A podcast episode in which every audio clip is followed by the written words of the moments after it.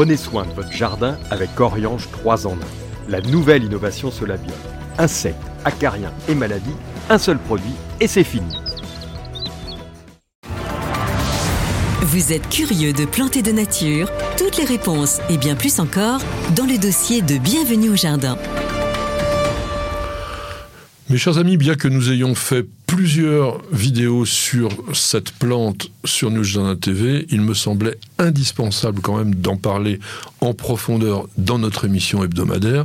Je veux parler des cyclamènes. C'est totalement pour moi incontournable à la fois pour le jardin et pour la maison quand on est en cette saison.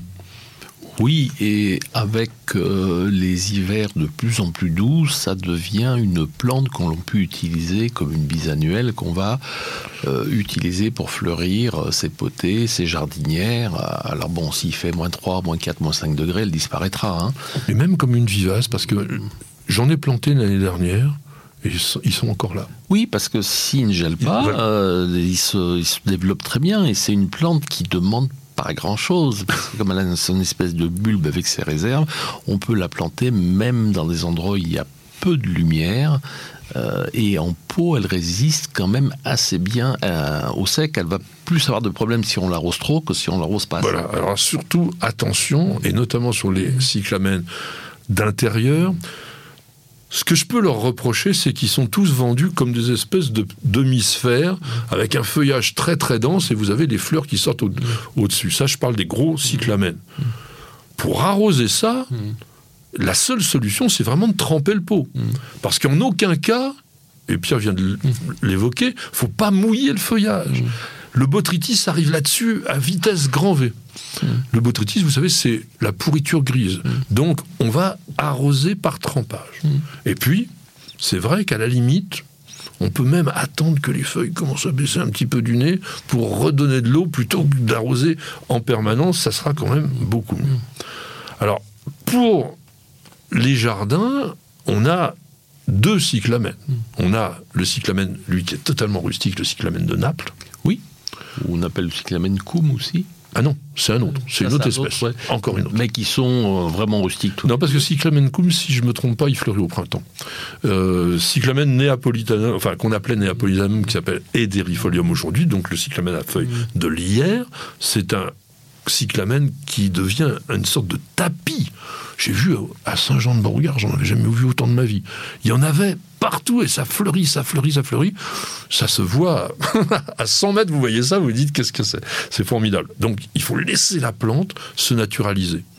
Oui, on a sur, dans, des anciens jardins en région parisienne, on retrouve même euh, des endroits où il y a des grands arbres, des tapis de cyclamen. C'est-à-dire que dans le gazon, qui est plutôt une pelouse, à cet endroit, le, gazon, il n'y a pas grand-chose en, été, hein, on est quand même assez à million, puis plutôt de la mousse, du lierre terrestre.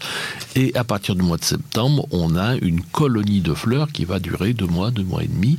Et c'est une plante qui demande quasiment aucun entretien. Alors c'est vrai, et par contre, ça veut ou ça veut pas. Ah, ça c'est clair. C'est euh, comme, tous les bulbes. Soit ils, se plaisent, ils se naturalisent, soit ils disparaissent. Voilà. Alors, on pourrait croire que ça va pousser plutôt dans un sol très humifère, euh, acide. Le cyclamen éderifolium aime bien les sols plutôt alcalins. Mhm. Donc, si vous avez un sol calcaire, là, vous pouvez enrichir bien sûr de compost. Le plus important étant doit être très très bien drainé.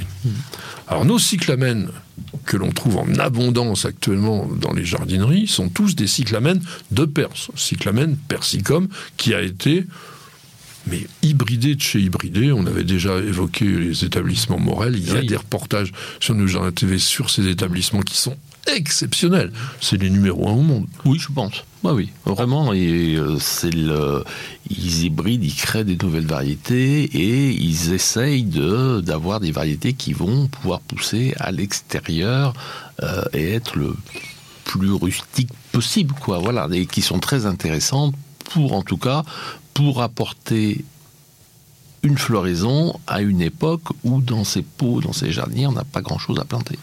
Alors c'est vrai, on, va- on a quand même maintenant quand même un, un assortiment, mais ça va très très bien par exemple avec des œufs ça va bien aussi avec tout ce qui est ajuga, toutes les petites plantes à feuillage qu'on a en ce moment, et ça fait quelque chose qui dure et qui est bien. Même d'ailleurs peut-être avec des viola cornuta, on peut. Viola cornuta avec de la bruyère. Et ce qui peut être intéressant aussi, c'est d'acheter de la mousse des bois. Et euh, on fait des potées ou des jardinières, on met ces cyclamènes, on installe de la mousse des bois autour. Et le contraste entre la mousse, le feuillage du cyclamène et les du cyclamène, c'est vraiment très joli. Il faut faire attention avec la mousse des bois que ça garde pas quand même trop trop d'humidité, mais sinon c'est vrai, c'est une bonne idée, tout simplement parce que à l'origine, le cyclamène de Perse il pousse en sous-bois, comme le cyclamène de Naples que l'on a vu précédemment. Donc lumière plutôt tamisée, plante quand vous la mettez à la maison, qui se sentira beaucoup beaucoup mieux autour de 15 allez, 18 degrés maxi, mais surtout pas plus. Et que vous pouvez même maintenir pour avoir une potée qui dure plus longtemps dans la nuit, soit dans une serre froide qui descend autour de 8-10 degrés, soit ben, près d'une fenêtre de façon à ce que la plante puisse se rafraîchir. Alors, vous pouvez aussi regarder la météo, et puis si on vous dit qu'il va faire une certaine douceur, vous mettez ça dans un petit coin à l'extérieur pendant la nuit, et puis le jour, vous le remettez à la maison, et ça repart. Mais bien sûr, c'est pas du tout une plante exotique, hein, et elle a besoin d'une différence de température jour-nuit pour se porter bien. Exactement. Alors, fertilisation, est-ce qu'il en faut? Si vous voulez garder la plante à terme, oui, vous allez, une fois la floraison terminée, pouvoir nourrir un petit peu la plante avec un engrais pour plante fleurie quelconque. hein. C'est pas euh, une obligation d'avoir exactement l'engrais. L'engrais cyclamène, je crois qu'il n'y en a pas dans, le commerce. Euh, il faut pas trop doser l'engrais. Ça, c'est vraiment important pour que la plante ne crame pas. Comme disait Pierre, c'est pas un but, mais un tubercule, un organe de réserve, donc elle a quand même la possibilité de redémarrer assez bien. Au niveau entretien, pas grand-chose, enlever les, les feuilles, les feuilles fanées. quand ça jaunit, Euh, ouais, quand ça jaunit. Après, pour les jardins, ce qu'il faut bien voir, c'est que dans ces, dans ces cyclamènes, on a ce qu'on appelle le mini cyclamène. C'est-à-dire qu'un cyclamène qui va avoir euh, des feuilles plus petites, des fleurs plus petites, mais qui sera beaucoup mieux pour l'extérieur que Ah oui. le gros cyclamène. Le gros cyclamène, il va aller très bien sur la côte d'Azur, où ils en font des massifs, mais là, au nord de la Loire, il vaut mieux planter le mini cyclamène et qui, euh, certaines variétés sont euh, un tout petit peu plus rustiques. elles sont plus rustiques. Puis il y en a des incroyables. On en a vu des formes maintenant, il y en a des frisottés, il y en a Ouais. des bicolores. Enfin, v- vraiment, il y a des trucs extraordinaires. Et puis vous avez l'occasion de, oui, de faire vraiment des massifs. Un petit conseil pratique, c'est quand même d'essayer de retirer les fleurs fanées Oui, aussi. aussi. Et ça, il y a une technique. Mhm. Il faut tirer dessus. Ah oui, sommes... Et- mais ça vient entièrement. Ah oui.